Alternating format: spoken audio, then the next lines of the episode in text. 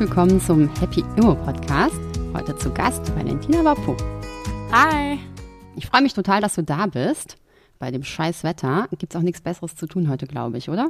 Ja, also ich muss sagen, ich bin schon schwer aus dem Bett gekommen heute. Ich fand es richtig schrecklich. Also dieser Regen, es hört halt jetzt auch nicht mehr auf die nächsten Wochen und Monate. Ich glaube auch, bis März geht so weiter. Ich bin tatsächlich weg ab ähm, in einem Monat. Ich habe vor drei Tagen meinen dreimonatigen Escape aus Europa geplant. Ich bin dann in Mexiko bei meiner Familie. Drei Monate bist du in Mexiko? Ja, also bis März, so wie du gerade gesagt hast. Du hast gut. Ich habe auch geguckt für Mexiko, aber da, wo ich hin wollte, ist schon alles ausgebucht, also bleiben wir hier. Aber lass mal starten. Worüber sprechen wir heute? Wir sprechen über deinen Lebensweg, über dein Buch, über deine nächsten Projekte, vielleicht auch ein bisschen über Politik über das Thema Rente und äh, über Immobilien. Cool. Let's go. Dann stell dich doch als erstes kurz vor. Ich bin Valentina Vapo und ich bin Autorin, Social Media Creatorin und Journalistin. Und ja, mein Lebensweg ist eigentlich noch nicht so lang. Ich bin erst 20 Jahre alt. Ich studiere Literatur und Politikwissenschaft und so meine Themen sind eben vor allem Politik und Literatur, aber auch andere kreative Themen, sowas wie Passion, Lifestyle manchmal, einfach mein gesamtes Leben, worüber ich schreibe, denke, Videos mache. Ja. Und von diesen drei Themen, was begeistert dich da am meisten? Literatur auf jeden Fall. Also Literatur. das ist so mein Herzthema, Schreiben und sowas. Dann lass uns direkt damit starten. Du hast ein Buch geschrieben, wie heißt das? Generation Z zwischen Insta, Einsamkeit, Selbstverwirklichung und der Hoffnung auf eine bessere Welt. Und wie bist du auf die Idee gekommen, so früh ein Buch zu schreiben? Also ich wollte schon immer Bücher schreiben. Das ist auch auf jeden Fall das erste und nicht das letzte. Es war immer eigentlich mein großer Traum, Autorin zu werden. Und ähm, ich habe dann mit 16 angefangen, im Journalismus zu arbeiten. Also diesen klassischen Weg, irgendwie paar Praktika hier und da. Ähm, und dachte immer, okay, nee, ich muss Journalistin werden, weil das ist das Einzige, wo man realistisch schreiben kann jedem, also. Womit man Geld verdienen kann, meinst du? Genau. Jeder sagt einem so, okay, also Autorin, ja, brotlose Kunst wirst du eh nie schaffen. Und deswegen dachte ich so, ja, okay, vielleicht irgendwann mit 45 kann ich so ein Buch schreiben, wenn ich schon 20 Jahre lang Journalistin bin oder so. Aber es ist dann eigentlich ganz anders gekommen und es waren auch viele glückliche Zufälle, dass ich eben Menschen kennengelernt habe, die eben im Verlagswesen arbeiten und die ich dann eben von meinen Ideen überzeugen konnte und von meinem Schreibstil und so weiter. Und der Fakt, dass ich halt eben eine Social Media Reichweite habe, hat natürlich auch geholfen, dass jetzt eben ein Verlag halt sagt, okay, cool, ja, das wollen wir jetzt mit dir machen. Was hast du für eine Social Media Reichweite oder was heißt das? Was machst du da? Genau, also ich mache ähm, vor allem YouTube, das ist eigentlich meine Hauptplattform und da mache ich vor allem Storytelling. Das können Vlogs sein, in denen ich einfach nur mein Leben filme, also meinen Alltag und dann irgendwie mit Musik und Sachen erzähle oder so. Manchmal setze ich mich auch einfach nur hin und rede über bestimmte Themen, die auch oft sehr persönlich sind. Oder das, wo ich am meisten kreativ bin, sind so Video-Essays. Das bedeutet, ich schreibe erstmal ein Essay oder längere Gedichte über ein Thema, lies die dann vor und mache dann darauf noch eben eine Art Musikvideo, was dann dazu passt. Und das sind dann so meine literarischen Formen auf YouTube. Genau, aber das, das und auf Instagram halt auch einfach alles mögliche, Bilder, Leben, so wie bei jedem eigentlich auch. Und wer ist so deine Zielgruppe? Wer folgt dir am meisten? Also es sind vor allem junge Frauen von 15 bis allerhöchstens 25, aber die meisten sind gerade so eher so 17 bis 19, würde ich sagen. Und das sind auch vor allem junge Frauen, die sich auch für Politik interessieren, für Themen wie Nachhaltigkeit oder allgemein irgendwie inhaltliche Anforderungen an Creatorinnen sozusagen haben, die jetzt einfach nicht nur irgendwelche random Sachen sehen wollen, sondern halt auch irgendwas mit Gehalt, was ich versuche zu machen. Mal besser, mal schlechter. Ach, ich finde, du machst das ziemlich fantastisch. Ähm, mal zurück zu diesem Glaubenssatz, ja, dass man dir gesagt hat, das wirst du eh nie schaffen. Den hast du ja ziemlich schnell überwunden. Wie hast du denn das gemacht? Also ich muss sagen, ich hatte schon immer einen sehr, sehr ausgeprägten Glauben an mich selbst. Mich, ich wurde ganz oft gefragt, als ich mit 15 mit YouTube angefangen hatte, oh, wie machst du das, dass du so selbstbewusst bist? Und ich konnte darauf nie eine Antwort geben, weil das für mich so Naturgesetz war. Also ich konnte nicht, nicht selbstbewusst sein und nicht an mich glauben. Und ich weiß auch nicht wirklich, woher das kam. Ich würde auch nicht sagen, dass es irgendwie von meinen Eltern kam. Die waren jetzt nicht so die, diese typischen, oh, du kannst alles so toll, Eltern. Im Gegenteil. Aber ich war einfach immer überzeugt davon, dass wenn ich daran glaube und fest, also hart dafür arbeite und alles dafür tue, dass es dann irgendwie und irgendwann klappen wird. Und das ist eigentlich so dieser Glaubenssatz, so wie du auch schon gesagt hast, der mich jetzt eigentlich durch mein Leben auch bis hierhin gebracht hat, weil ich halt immer wieder meine eigenen Zweifel, die halt trotzdem oft hochkommen, halt überwinde, indem ich mir sage, nee, so, du kannst das so, das wird schon, du musst einfach nur weitermachen. Du bist ja auch genau damit total erfolgreich. Du bist jetzt Anfang 20 und hast schon einen Spiegel-Bestseller geschrieben. Erzähl mal darüber. Also es war total krass. Irgendwo, wenn man halt dann ein Buch schreibt, ich habe da zwei Jahre lang dran geschrieben. Also ich habe das Projekt mit 18 angefangen und mit 20 jetzt fertig gemacht. Und natürlich wünscht man sich, dass es erfolgreich wird, egal in welchem Sinne. Und ich habe auch so davon wie so Art geträumt, dass es irgendwie so ein Bestseller wird. Ich glaube, das tut jede Autorin irgendwo. Ja, klar, Aber stimmt. gedacht, also geglaubt, so richtig habe ich es irgendwie nicht so und ich hätte es auch niemandem erzählt. Und dann am Tag noch vor der Veröffentlichung kam eine E-Mail. Alle meine Freundinnen auch angereist aus ähm, Bulgarien und Süden von Deutschland und so waren halt so in meinem Zimmer und wir haben uns gerade eigentlich nur fertig gemacht und ähm, dann meinte irgendwer so, ja, äh, lest mal Valentina diese E-Mail vor, gib ihr mal ihr Handy oder irgendwie so. Und dann hat meine beste Freundin mir das so vorgelesen und ich habe halt so, ich habe so gezittert und ich habe voll angefangen zu weinen. Ich war, ich war wirklich so, oh mein Gott, was passiert hier gerade? Oh, was, was stand drin? Ja, das stand drin von, von meinem Verlag. Wir gratulieren unserer Autorin Valentina Vapo noch vor äh, Veröffentlichung den Einstieg in die Spiegel Bestsellerliste. Das war Platz 17 und das war, wie gesagt, noch bevor das Buch überhaupt öffentlich war. So. Wow. Ja. Das ist ziemlich großartig. Ja. Und äh, wie, ähm, wie geht denn das überhaupt? Wie wird man denn Spiegel-Bestseller-Autor oder wie wird denn das Buch zum Bestseller? Vor allem, wenn es noch nicht veröffentlicht ist. Also es gibt tatsächlich in der Liste halt viele Kategorien an sich erstmal. Es gibt da die, so diese vier Hauptkategorien und die zwei Kategorien, die es auch eben im Magazin selbst gibt, ist eben Sachbuch und Belletristik. Mhm. Und dann gibt es in jeweils den Kategorien dann immer Paperback und Hardcover. Mhm. Also eigentlich die vier Arten von Büchern, die so die gröbsten Unterteilungen sind. Und ähm, mein Buch ist ein Sachbuch und Paperback und deswegen war das halt in der Liste. Und ich wurde schon richtig oft gefragt, ob ich jetzt 100.000 Bücher verkauft habe. Ich habe dich das auch mal gefragt. Ja, weil, das, weil das ist so eine Urban Legend, glaube ich, dass ja, das man ab 100.000 Bücher da reinkommt. Genau. Nee, das stimmt. Ne, also an sich nicht. 100.000 Bücher sind für den Buchmarkt, also in Deutschland, in, also unfassbar viel. Also das ist eigentlich vor allem in der Woche unmöglich eigentlich, außer du bist irgendwie J.K. Rowling oder so. Mhm. Es funktioniert eigentlich so wie auch Musikcharts. Je nachdem, wie viele in dieser Woche, also Bücher insgesamt verkauft werden, in den verschiedenen Kategorien, danach einfach, wer am meisten verkauft. Also wenn jetzt zum Beispiel in dieser Woche am allermeisten, irgendwie, weiß ich nicht, 20.000 Mal das eine Buch verkauft wird, dann ist das Platz eins. Wenn am meisten, also wenn der zweite Platz dann nur 17.000 Mal verkauft wurde in dieser Woche, dann ist es halt Platz zwei. Und deswegen kann es halt sein, dass du irgendwie um Weihnachten rum, wo alle Leute Bücher kaufen, ist es viel schwieriger, in diese Liste zu kommen, als, weiß ich nicht, irgendeine beliebige Woche im Juni oder so, wo halt weniger Leute Bücher kaufen. Aber du hast es geschafft. Ja. Dann erzähl doch mal von deinem Buch. Was sind denn die Themen oder was sind denn die Kapitel, die dich da am meisten von bewegen? Oder erzähl erst mal ganz kurz, worum es geht in deinem Buch, für die, die es noch nicht gelesen haben oder die, nicht, die es noch nicht kennen. Genau, es ist eine Essay-Kollektion und da geht es um Generation Z, wie auch schon der Titel sagt. Das ist ja meine Generation. Ich habe, als ich beim Fokus gearbeitet habe, sehr viele Artikel gelesen über Gen Z, weil das ja ein total Riesenthema ist. Alle Firmen wollen wissen, wie wir ticken und was wir kaufen wollen und die Politik will es irgendwie auch wissen.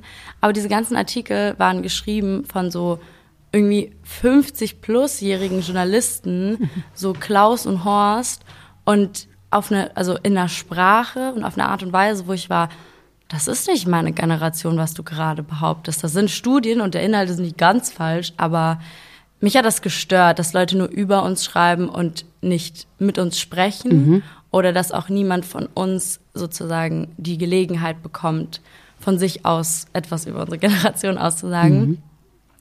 Und darum geht es im Endeffekt, wer sind wir, wer bin auch ich. Es ist eine sehr persönliche Analyse unserer Generation und es sind einfach die großen Themen, die uns irgendwie beschäftigen.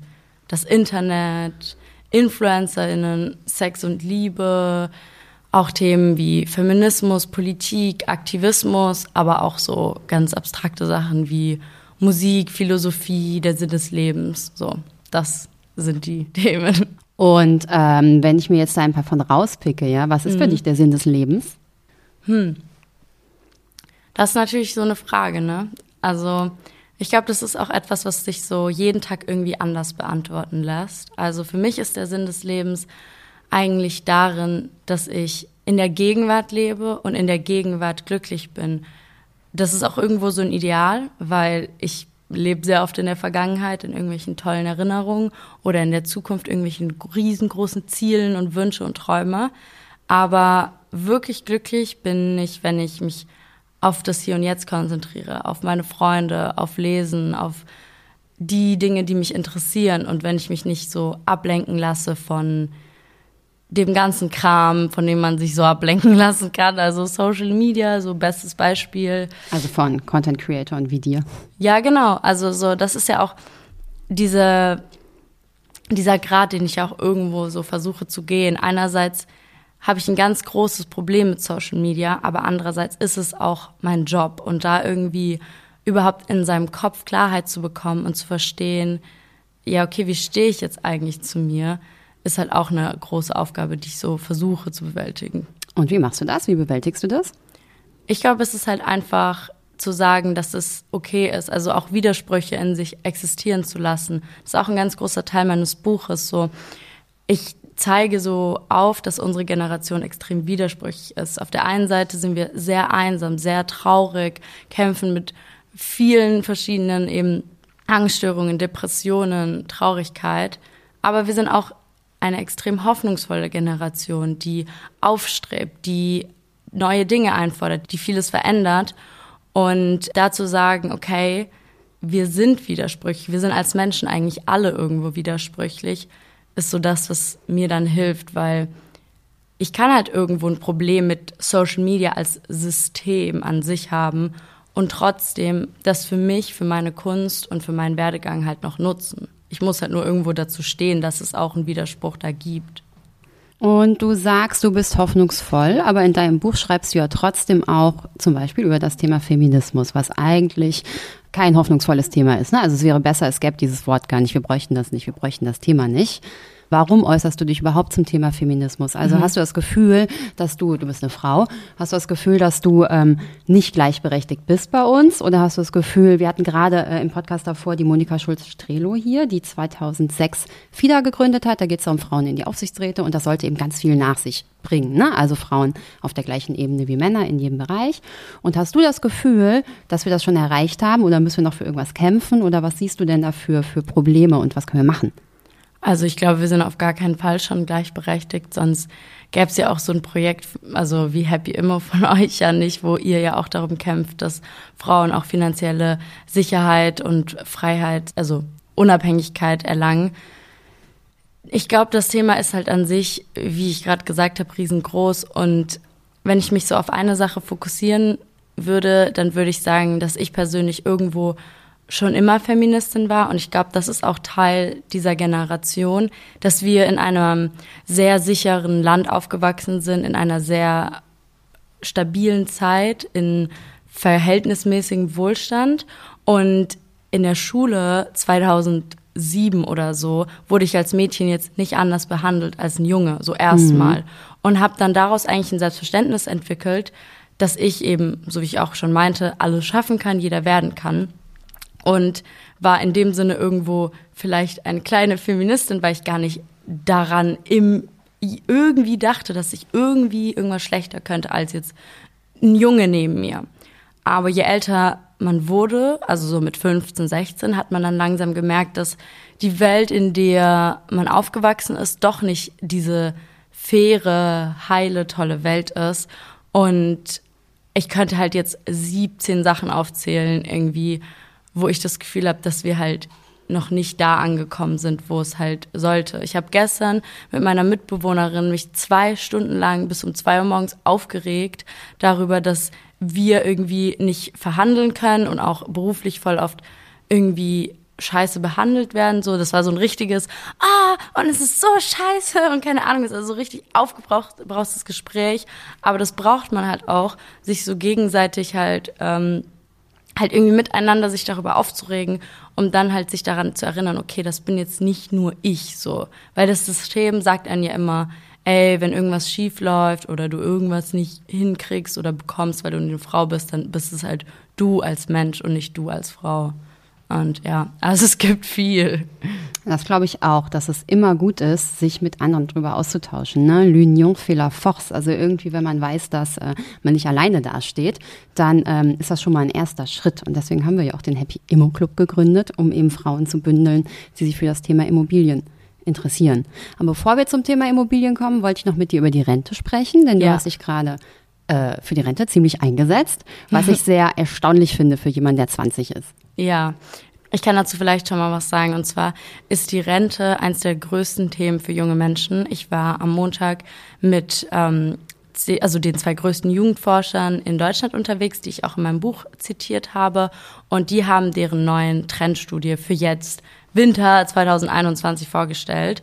Und da war halt eine der überraschenden Erkenntnisse, dass nach eben Klima und also die Zukunft unseres Planetens das wichtigste Thema, worüber sich junge Menschen Sorgen machen, eben die Rente, also eher gesagt der Zerfall des Rentensystems ist.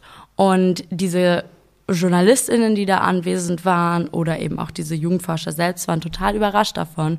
Und ich meinte dann nur, weil ich war da so als Spokesperson für Gen Z, halt um auch so mit jungen Leuten zu sprechen und nicht wieder nur über sie. Mhm. Und ich meinte halt dann so, ja, das überrascht mich halt gar nicht. Ich habe halt im meinem eigenen Politik-Podcast, den ich ja jetzt ähm, zwei Jahre ungefähr gemacht habe, auch schon oft irgendwie in der Redaktionskonferenz gesagt, ey, yo, Leute, das Thema Rente ist voll wichtig.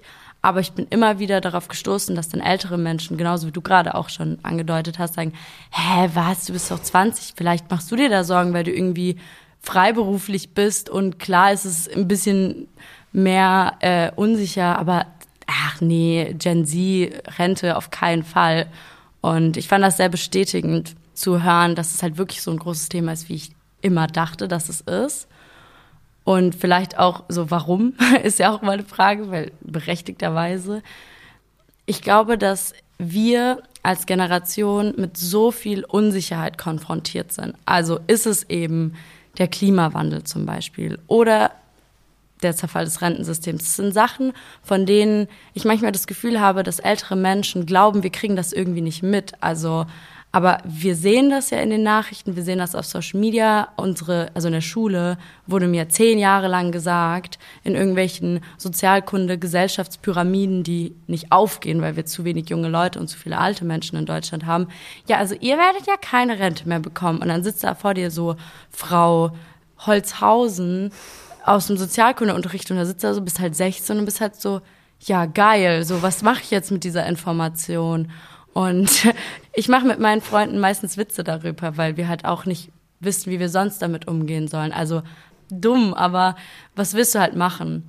Ja, das frage ich dich. Was willst ja. du denn machen? In was investierst du denn? Aber beziehungsweise ich finde auch, davor wollte ich noch sagen, dass ich kann mir schon vorstellen, ne, dass ihr euch so ins offene Messer reinrennen seht ja, voll. Und äh, genau, dann wird man entweder gelähmt oder man macht was. Aber du machst ja was. Genau, also ich muss sagen, ich habe das Gefühl, ich bin da auch sehr privilegiert, dass ich überhaupt jetzt auch anfange, mich mit diesem Thema beschäftigen zu können, weil ich mir so die Zeit nehme. Ich sehe das halt bei vielen Freundinnen von mir, die eben studieren und Praktika machen und Minijob und so, die das Thema auch voll beschäftigt, aber die auch gar nicht die Zeit und Ressourcen haben, sich so damit richtig zu beschäftigen. Und bei mir kam das auch nur dadurch, dass ich halt immer mehr in Netzwerke gerate, in denen auch ältere Frauen sind, die einen supporten und da motivieren und so helfen. Und da diesen Schritt zu gehen und sagen, okay, ich befasse mich jetzt mit irgendwie Investments und irgendwie Finanzthemen, war schon heavy so. Und es ist jetzt so eineinhalb Jahre, seitdem ich angefangen habe, ansatzweise mir darüber Gedanken zu machen und irgendwie zu lernen und was ist das alles? Und ich fand es am Anfang richtig öde. Ich fand es richtig kacke. Ich war so, was ist das? Lass mich in Ruhe. Aber ja, ich habe es dann irgendwie durchgezogen und habe mich dann jetzt entschlossen, also für meine Altersvorsorge eben in, in ETF sozusagen zu investieren mhm. und in was ETF-ähnliches. Also es ist eigentlich so eine Plattform, die eben dir dabei hilft, nur in nachhaltige Unternehmen zu investieren. Also kannst auch ruhig den Namen sagen. Ja, genau, ne? Wir Innova, ja auch, genau. genau. Also ihr kennt die ja auch. Ich finde die auch ziemlich gut, weil man da ähm, so seine Interessen angeben kann. Ne? Das finde ich gut, das finde ich gut, das finde ich gut ja. und dann investieren die. In ja, mir fällt es immer mega schwer, auch diese Sachen zu erklären, weil ich auch voll der Neuling bin. Also ich bin so, oh, ich weiß gar nicht, wie ich das jetzt erklären soll, was das ist. Dann erklär mal, was ein ETF ist. Nein, Nein, bitte nicht. Das wissen auch alle, die hier äh, zuhören oder können das googeln. Und ähm, neben ETFs, mhm. was, machst, was machst du dann noch? Genau, also es sind so die zwei Sachen. Und sonst habe ich eigentlich noch ein bisschen Krypto, was ich persönlich sehr, sehr spannend finde. Mhm wo ich mich auch gerne mit befasse inhaltlich, weil ich es einfach ein richtig geiles Thema irgendwie finde. Ich mache das auch nicht irgendwie für die Altersvorsorge, weil ich glaube, das ist nicht so eine gute Idee. Das glaube ich auch. Ich glaube, das ist eher so ein Fun, den man so. ja, genau. Ähm, und naja, das Thema Immobilien hängt seit eineinhalb Jahren auch über meinem Kopf, aber so richtig reinkommen fällt mir noch ein bisschen schwer. Du sagst, dass ähm, hängt so über deinem Kopf diese Immobilien oder wahrscheinlich auch dieser Druck, jetzt eine Immobilie kaufen zu wollen und zu müssen. Äh, ich drehe das mal um. Eigentlich geht das total einfach und äh, macht auch ziemlich viel Spaß. Ja? Und das Gute ist, dass wenn du die Immobilie gekauft hast, dann hast du es auch erledigt. Dann hast du es abgehakt, dann hast du die Immobilie und äh, die Immobilie zahlt sich von selbst ab und in 20, 30 Jahren gehört sie dir und du kriegst quasi dadurch ein zusätzliches Einkommen oder du kannst sie verkaufen und hast nochmal ziemlich viel Geld in der Hand. Und jetzt ist die Frage, wie kommt man da hin? Am Anfang braucht man natürlich ein Startkapital. Vielleicht hast du irgendwas geerbt von deiner Oma oder du hast dir was dazu verdient. Du selbst hast ja schon ziemlich viel dazu verdient. Und dann geht man zur Bank und holt sich eine Finanzierung. Und das ist eine Sache, vor der viele Frauen oder junge Frauen besonders Angst haben. Oder vielleicht gar nicht Angst, aber Respekt. Mhm. Und ich weiß eigentlich gar nicht so genau warum. Denn äh, wenn man gut vorbereitet ist und gute Unterlagen dabei hat und irgendwie auch sagen kann, ja, meine Eltern können auch für mich bürgen oder was weiß ich, ich verdiene das und das, dann ähm, ist die Bank auch eigentlich immer ein Freund, ja, weil die Bank will ja ein Geschäft machen mit jedem. Ja, ich glaube aber da erst überhaupt hinzukommen und auch allein dieses Thema, ja, die Unterlagen zu haben, das klingt, glaube ich, voll einfach, wenn man das schon oft gemacht hat, aber das sind halt auch alles so Sachen, wo ich einfach komplett überfordert war. Also ich kann ja vielleicht noch mal so drei Schritte zurückgehen. Ähm, ich habe letztes Jahr vergeblichst eine Wohnung in Berlin gesucht. Ich habe jetzt insgesamt in fünf Wohnungen gewohnt, innerhalb von irgendwie so knapp eineinhalb, zwei Jahre mhm, oder so. Eine Wohnung zur Miete hast du Genau, zur Miete, also WG auch eigentlich nur. Ich habe einmal alleine gewohnt. Und es war so Horror. Und meine Eltern, die eben in Bayern, in so einer Kleinstadt, so dieses klassische, also Familie mit Kindern, ein Haus gekauft haben, die zahlen das halt auch noch ab und so, meinte mein Papa irgendwann so, die Mieten in Berlin, das ist ja so teuer, so, ich habe in der einen Wohnung irgendwie 900 Euro gezahlt, so richtig Horror.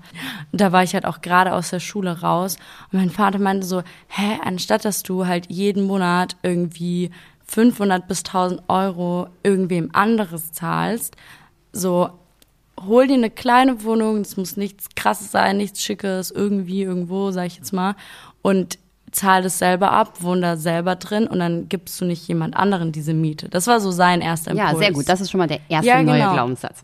Und ich war aber so, also eigentlich voll cool, dass mein Vater das überhaupt so gesagt hat. Aber ich war so, hä? ich bin 19, was willst du? Und so, ich kann nicht mit 19 eine Wohnung kaufen. Wie, woher, woher soll ich das Geld haben? Also was auch immer. Ich hatte halt mir sozusagen Geld angespart, weil ich habe mich mit 15 selbstständig gemacht, was ihr natürlich auch jetzt nicht so viele Leute überhaupt machen und machen können, aber habe dann von 15 bis 18 eben Geld verdient, was, wenn ich jetzt alleine gewohnt hätte und so, hätte ich das auch nicht sparen können. Aber ich habe bei meinen Eltern gewohnt, da gegessen, geschlafen und konnte somit eigentlich alles zur Seite sparen. Und mit diesem Geld meinte dann mein Papa so, was halt für mich eigentlich immer so, ja, irgendwie so ein Spargeld hat. Ich wusste auch mhm. nicht, für was das eigentlich ist. ähm, halt irgendwie für Studium oder für, man hat immer so für irgendwas, aber eigentlich auch nicht so. Und dann war so, ja, nimm das irgendwie in die Hand und kauf dir halt irgendwie so eine Einzimmerwohnung. Ich war so, nein, was redest du? Ja, und dann, aber irgendwann hat er mich so sehr überzeugt und auch irgendwelche Freunde von meinen Eltern, die irgendwas mit Immobilien machen, waren so, ja, voll gute Idee, ja, mach. Und dann ging es aber erst los und dann habe ich irgendwie erstmal Immobiliensachen gegoogelt und ich war so, oh mein Gott, ich verstehe gar nichts. Was ist das hier? Ich hatte halt auch paar ähm, kleine Art Rückschläge, würde ich sagen, wo ich dann so war, boah, nee, ich mache das in sieben Jahren irgendwann, mir egal, aber bloß nicht in jetzt. In sieben Jahren, wenn du uralt bist. Uralt, 27, wow. Weil ich, ich hatte dann zum Beispiel von meiner Bank, wo ich eben bin, seit ich halt 15 bin, einen Termin mit einer Finanzierungsberaterin, wo ich halt meinte, ja, hallo, ich bin die Valentina und ich würde gerne äh, eine kleine Wohnung in Berlin kaufen und ich habe jetzt das und das angespart. Und dann war die halt erstmal so, ja, also zahlt es jetzt ihr Vater oder wie? Ich so, nee, also die unterstützen mich, also so, die würden auch im Zweifel so dafür bürgen und irgendwie haften oder was auch immer das da so ist. Aber nee, so, also ich würde gerne eine Wohnung kaufen. So. Mhm. Und? und? Na, und die meinte so, Nee, also ihr Vater dann. Und ich so, nee. Dann, aber auch geil, dass sie immer nur von deinem Vater redet. Ja. Nicht von, also sowieso, dass sie dich nicht ernst nimmt, aber dass es auch nur dein Vater und nicht deine Mutter ist. Auch ja. schon wieder geil. Ja, es ist halt war so, so ich habe halt aufgelegt und hab halt fast geheult. Ich war so, ja, okay, fuck it, dann halt nicht so. So, ich kann halt mit niemandem drüber reden. Ich kannte auch niemanden wirklich, der mir helfen konnte. Mein Vater hat halt irgendwie verheiratet mit auch 27 mit seiner Ehefrau und seinem ersten Kind ein Haus in Bayern gekauft. Mein Fall ist halt ganz anders. Er kann mir auch nicht richtig helfen. So. Aber weißt du, wer dir helfen kann? Du. Genau. ja, ich weiß. Und dann bin ich halt langsam eben über diese jetzt eineinhalb Jahre, wo das Thema irgendwie so rumgeschwirrt hat, dann Gott sei Dank eben an Leute wie euch gekommen, die mir aktiv auch geholfen haben und wo ich dann gemerkt habe, okay, krass, ich habe auch zum Beispiel die finanziell dieses Magazin mhm. für Frauen, wo es halt genau darum geht, Altersvorsorge, Karriere, lasst uns über Geld sprechen, Sachen, die Männer halt seit 150.000 Jahren machen, so, ey, wirklich schlimm. Und ich habe das gelesen, noch so ein paar Seiten über Immobilien und ich war so, wow, das ist so gut, so für mich als Einsteigerin, als Anfängerin, richtig geil. Und ja, die Clou ist, glaube ich, dass es mehr von sowas braucht, was ihr auch macht. Ich glaube auch, wir müssen viel mehr darüber sprechen und viel mehr darüber, äh, genau, uns darüber austauschen, was wir eben alles machen mit unserem Geld. Und was sind denn deine, wir kommen langsam zum Ende hier vom Podcast, was wären denn deine drei Tipps, die du jetzt unseren Hörerinnen mitgeben willst? Ja, also ganz egal, ob es jetzt zum Thema Immobilien oder zum Thema wie auch immer ist. Deine drei Tipps. Also ich glaube, mein erster Tipp ist, auf sich selbst hören und auf sein Bauchgefühl. Ich habe schon so viele Entscheidungen getroffen, die ich dann im Nachhinein irgendwie dachte, okay, wow, ähm, warum eigentlich nur für andere Menschen, ob es für meine Eltern waren, für die Gesellschaft, weil ich geglaubt habe, dass irgendwie mein Wert als Mensch und als Person an Dingen hängt, die ich eigentlich gar nicht will. Also der Fakt, dass ich eine junge Influencerin bin, hat mir schon sehr viel blöde Kommentare, gemeine Sachen, was auch immer eingebracht, dass ich halt irgendwann dachte, fuck, okay, ich muss jetzt das und das und das und das machen, damit ich halt ernst genommen werde. Hab die Sachen gemacht, fand sie aber, war unglücklich damit und ernst genommen wurde ich trotzdem nicht so. Mhm. also lose, lose. Und lose, lose. ich habe angefangen, auf mein Bauchgefühl mehr zu hören und wirklich Sachen zu machen, hinter denen ich selber stehe. Weil wenn man 100% hinter dem steht, was man macht, dann ist auch egal, ob irgendein Klaus einen nicht ernst nimmt. So. Ja, sehr gut. Ähm, und die zweite Sache, auch über das ganze Thema, was wir jetzt gerade gesprochen haben, ist sich einfach zu informieren, weil mit Interesse und Neugier beginnt einfach alles. Und ich habe ja ganz kurz zum Beispiel Krypto erwähnt, was ich ein richtig geiles Thema finde. Ich bin auch voll zufällig reingerutscht, aber dafür habe ich mich halt auch irgendwie intensiv mit befasst und gucke mir voll gerne irgendwelche Videos an. Mittlerweile bin ich sogar an einem Punkt, wo ich keine Expertin bin, aber wo also mich das Thema Altersvorsorge begeistert. Es ist aus dieser Angst von, oh mein Gott, so scheiße, was mache ich denn? So, ich bin halt Künstlerin. Vielleicht kommt irgendwann wieder ein Auftraggeber, vielleicht auch nicht. Ich weiß nicht, was morgen passiert. Ich bin selbstständig. In so ein, ey, wie geil, es macht mir Spaß zu investieren, mich mit Finanzthemen auseinanderzusetzen. Und die dritte Sache nach dem sich informieren und lernen und neugierig sein ist darüber sprechen. Also ich meine, wir machen das hier und ich kann das total toll mit den älteren Frauen, die ich jetzt kennengelernt habe, die mich total unterstützen. Aber auch super wichtig ist, mit Leuten in seinem Alter drüber zu sprechen, weil wir sitzen alle in einem Boot. Und meine Freundin, die studiert, meine andere Freundin, die mit der Ausbildung fertig ist, äh, eine andere Freundin, die von ihren Eltern eher zum Beispiel viel Geld geerbt hat, die andere gar nichts wir alle haben uns so viel irgendwie zu erzählen und wie wir uns unterstützen können. Ich saß letztens mit meiner einen Freundin da, die Volkswirtschaft studiert, keine Ahnung warum, die hat ein Händchen für so Kontenmanagement und die hat mir einfach im Café auf so einem Notizblock erklärt, wie ich am besten meine Konten manage. Also, dass man nicht nur ein Konto hat, sondern eben eins, wo man so für seine täglichen Ausgaben oder eins für, wo halt alles direkt abgezogen wird, die Fixkosten, die man hat und so Sachen. Da war ich halt richtig fasziniert. Ich kenne jetzt seit eineinhalb Jahren und wir haben noch nie über das Thema Geld gesprochen. Aber es war richtig geil. Das sind meine drei Tipps. Sehr gut. Deine drei Tipps sind also, ähm, hört auf euch selbst und auf euer Bauchgefühl, mhm. dann informiert euch und sammelt Wissen an und sprecht darüber. Spread the word. Ja. Sehr gut.